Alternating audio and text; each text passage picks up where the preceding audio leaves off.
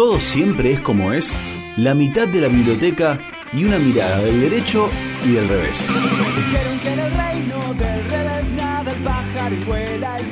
Una columna de la abogada Ornella Ascarano, del derecho y del revés. Del derecho y del revés.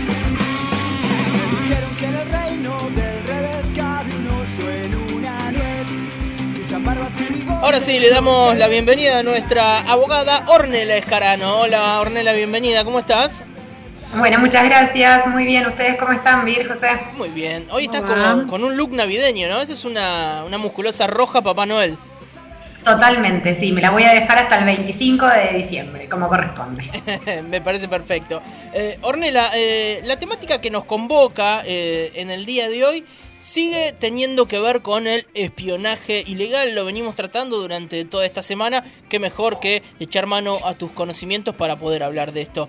Eh, si te parece, podemos volver a utilizar eh, este fragmento radial donde habla el intendente Héctor Gay, justamente haciendo referencia al espionaje ilegal.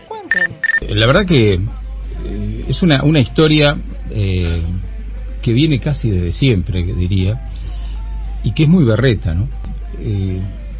Yo empecé a trabajar en, medios, no aquí, este, en, los últimos tiempos, sí, aquí también, este, de, la, dictadura. Y obviamente este, los servicios de inteligencia y demás estaban a full en esa época, ¿no? Pero me da la impresión que pasó el tiempo y, nunca hubo un concepto de los servicios de inteligencia que realmente le sirvan a los intereses del país. Y entonces hay gente trabajando en inteligencia, con perdón de la palabra, dedicándose a cosas este, increíblemente berretas, ¿no? Si es un dato de inteligencia, este, digamos, pasar una nota con la declaración del secretario del sindicato municipal digamos, a, quién le puede interesar. Y quiero decir que esto ha pasado con todos los colores políticos. Este, pero a ver, no, nos encontramos con muchos casos, el famoso proyecto X, eh, esto ahora de la AFI, este, de, digamos, del, gobierno de Macri, y, si vamos para atrás, en todos los eh, gobiernos hubo algún escándalo de este tipo, ¿no?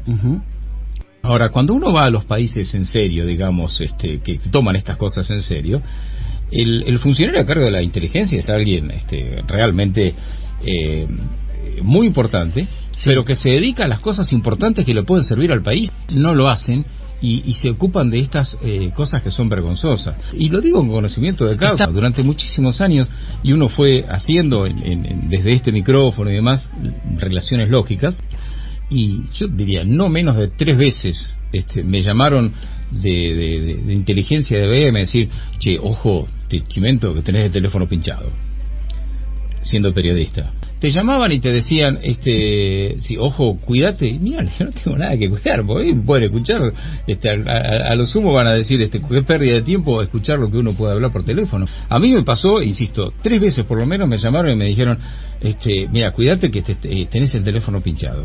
Y en distintas, distintas épocas. Y y, cuál es el problema? Y, esto, eh, lo peor es que sigue esta historia. Y siguió en el gobierno de, de, Cristina y siguió en el gobierno de Macri y seguramente debe seguir ahora. Yo digo, este, y, con, todo respeto, cuando vi el otro día algunos de los que estaban, este, digamos, supuestamente siendo perseguidos, no, no digo perseguido, espiado, es una vergüenza. no tiene ningún sentido. Digo, no, pero de ninguno de los que, vi este tiene eh, digamos un, un, este nada. Y además este incluso hasta las informaciones de digamos que es transmitir lo que sale en el diario local o en una radio este de lo que dijo el, secretario de pero ha sido así desde muchísimo tiempo. Y este y no y, lo peor es que no tenemos una verdadera política de inteligencia para las cosas que hay que tener.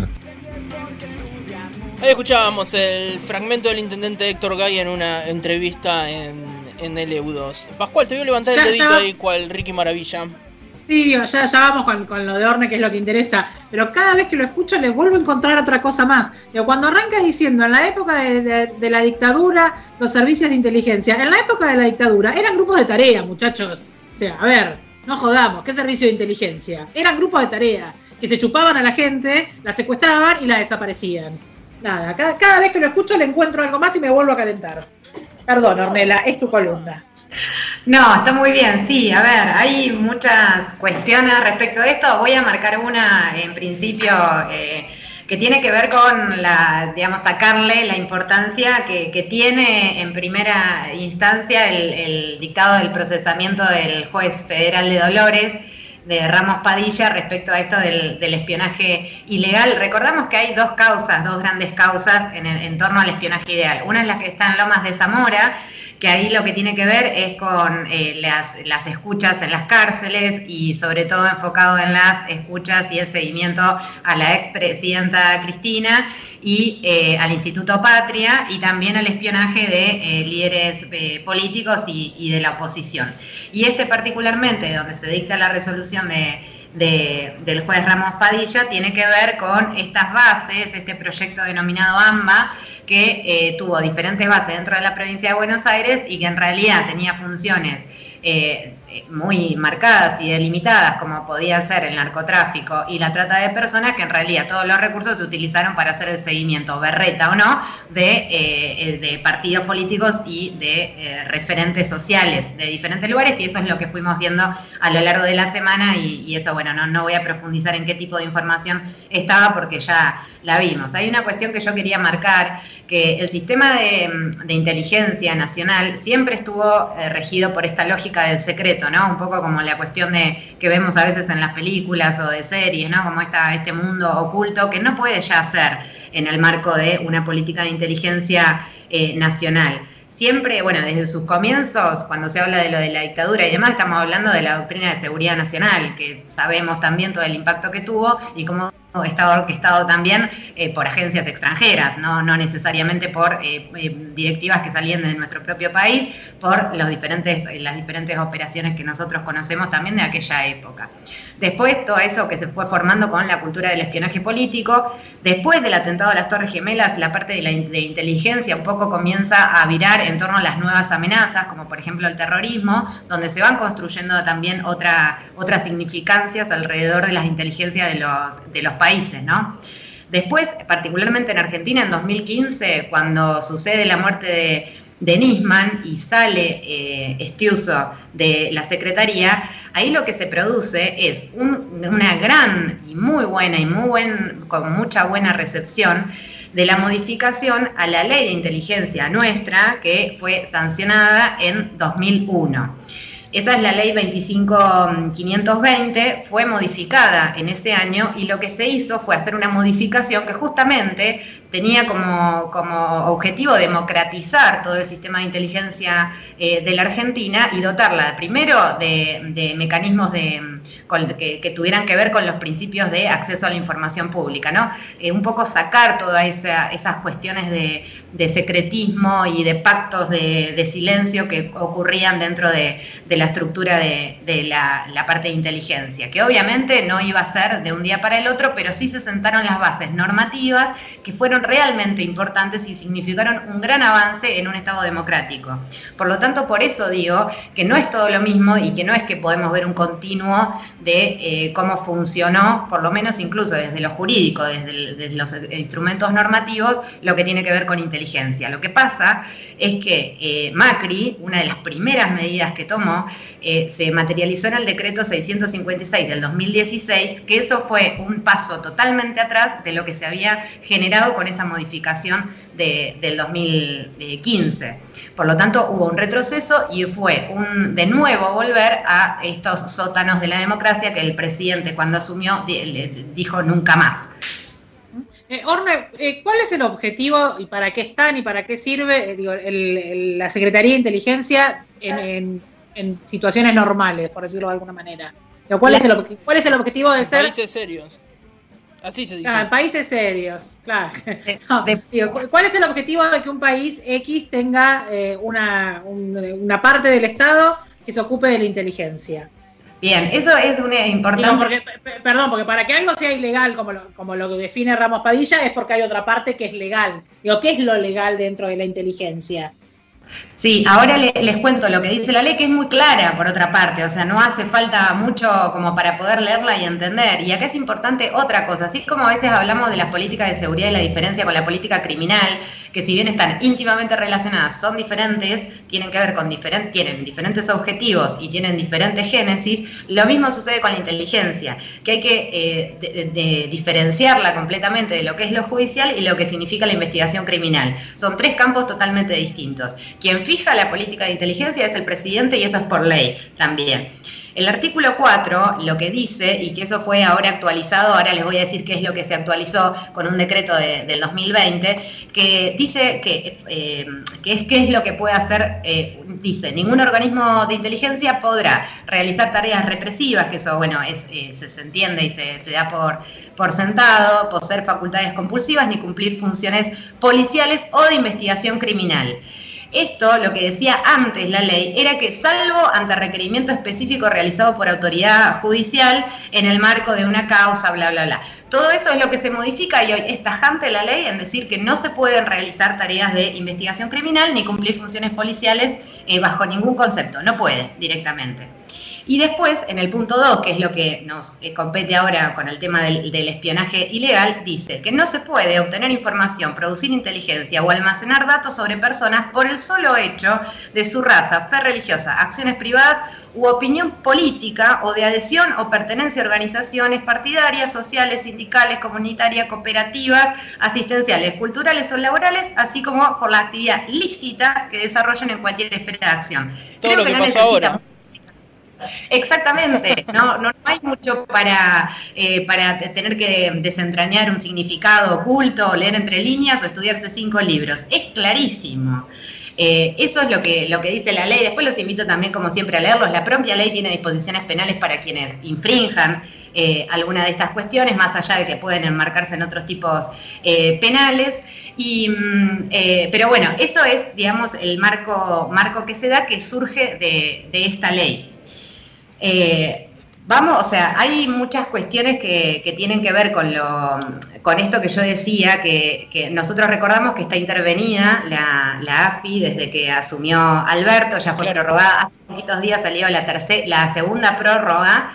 Y en el marco de eso sí quería comentarles que hay una resolución que saca eh, Camaño, Cristina Camaño, como al, mando ahora de, la AFI, que tiene justamente este sentido, que es el de no... Eh, de, prohibir a la AFI que realice cualquier tipo también de investigación criminal. ¿Por qué digo esto? Porque estuvo muy vinculada eh, el tema de la AFI también en lo que hacía las escuchas eh, ilegales que después se aportaban a procesos penales. ¿Sí? Y que esto también puede estar vinculado con lo que se está investigando en la otra causa que tiene que ver con eh, las cárceles, ¿no? las escuchas a los, a los detenidos. Viste que, que, durante todos estos días, sobre todo en, algunos medios locales, bueno, el propio intendente, lo escuchábamos recién, se ha usado como argumento para bajarle el precio esto de que la información es pedorra. Lo que, es información que se puede sacar de cualquier perfil de Facebook o, que son desgrabaciones de cosas que han sido eh, incluso públicas, como una entrevista eh, en una radio y, demás. Eh, esto que dice Ramos Padilla varias veces, esto de no importa si es mucho o es poco, si es, no sé, si se metieron en una, infiltrados en una reunión sindical o si levantaron información con ciberpatrullaje, es, es siempre un delito. Digo, el delito no, no tiene que ver con el tipo de información recolectada. No, eso lo único que habla es de la falta de, preparación y de profesionalización de los agentes que están destinados a esa parte de inteligencia, nada más que a eso, no al objetivo, porque en realidad lo que hay detrás de eso, sea buena o mala la información que se haya juntado, es una orden de que se haga un relevamiento de determinadas personas que están a cargo de organizaciones sociales o no. Eso es lo que importa. Después que ese objetivo no haya sido cumplido con eficiencia, habla más de, la, de las personas que están trabajando ahí. Que ese no es un tema menor, porque en realidad nosotros lo que tenemos también dentro de las estructuras y gracias a toda esta lógica que, les venía comentando, que no nace ahora, sino que tiene que ver también con, esta génesis de la doctrina de seguridad nacional y todo el daño que eso ha causado, tiene que ver con que no estamos o no tenemos en, nuestro, sistema de inteligencia personas que estén capacitadas para, eh, eh, para ejercer estas funciones que no tienen que ver, como decía, con lo criminal y demás, sino eh, con, el, con compensar y tener las competencias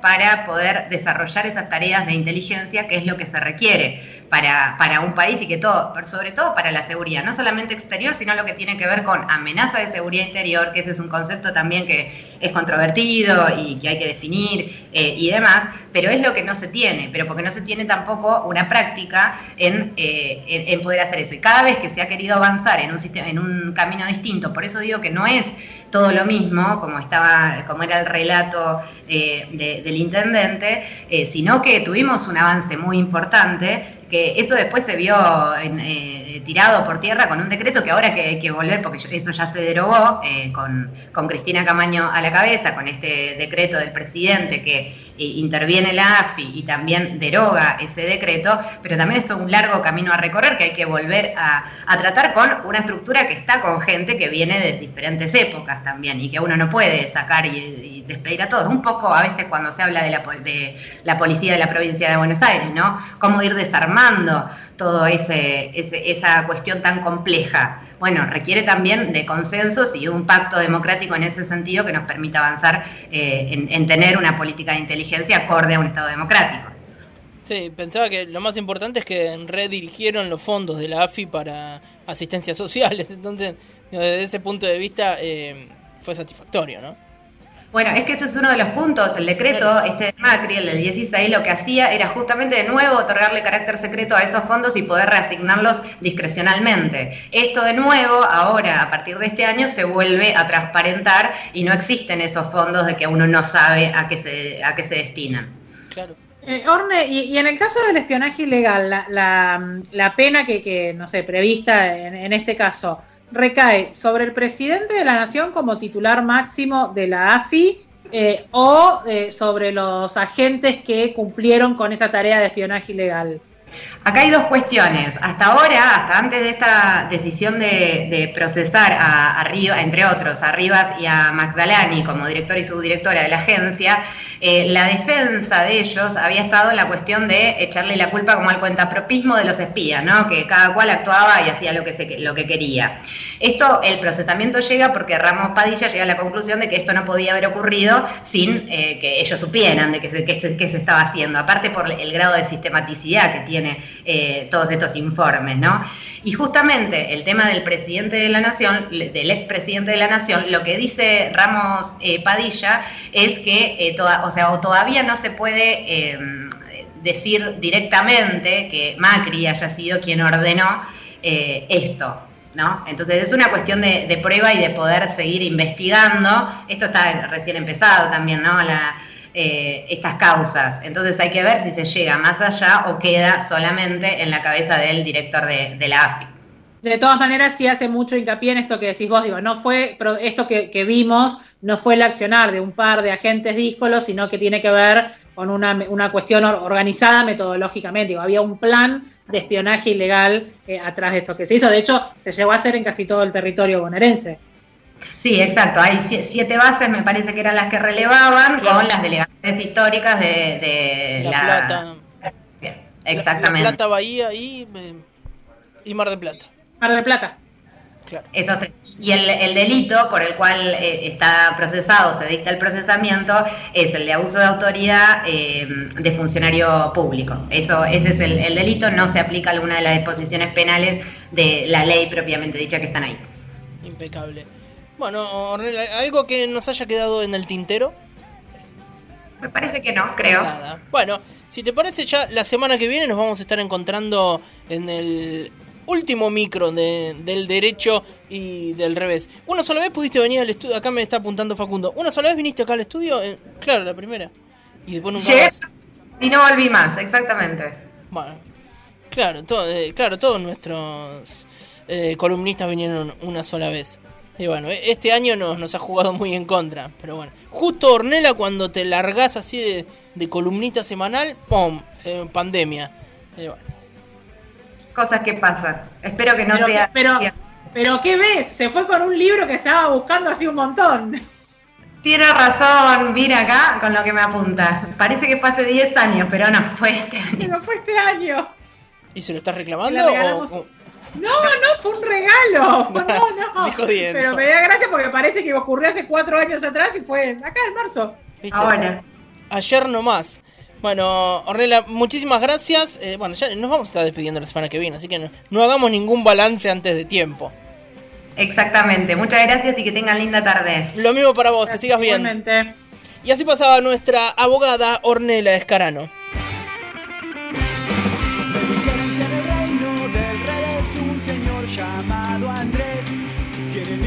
30 chimpancés que si miras no los ves.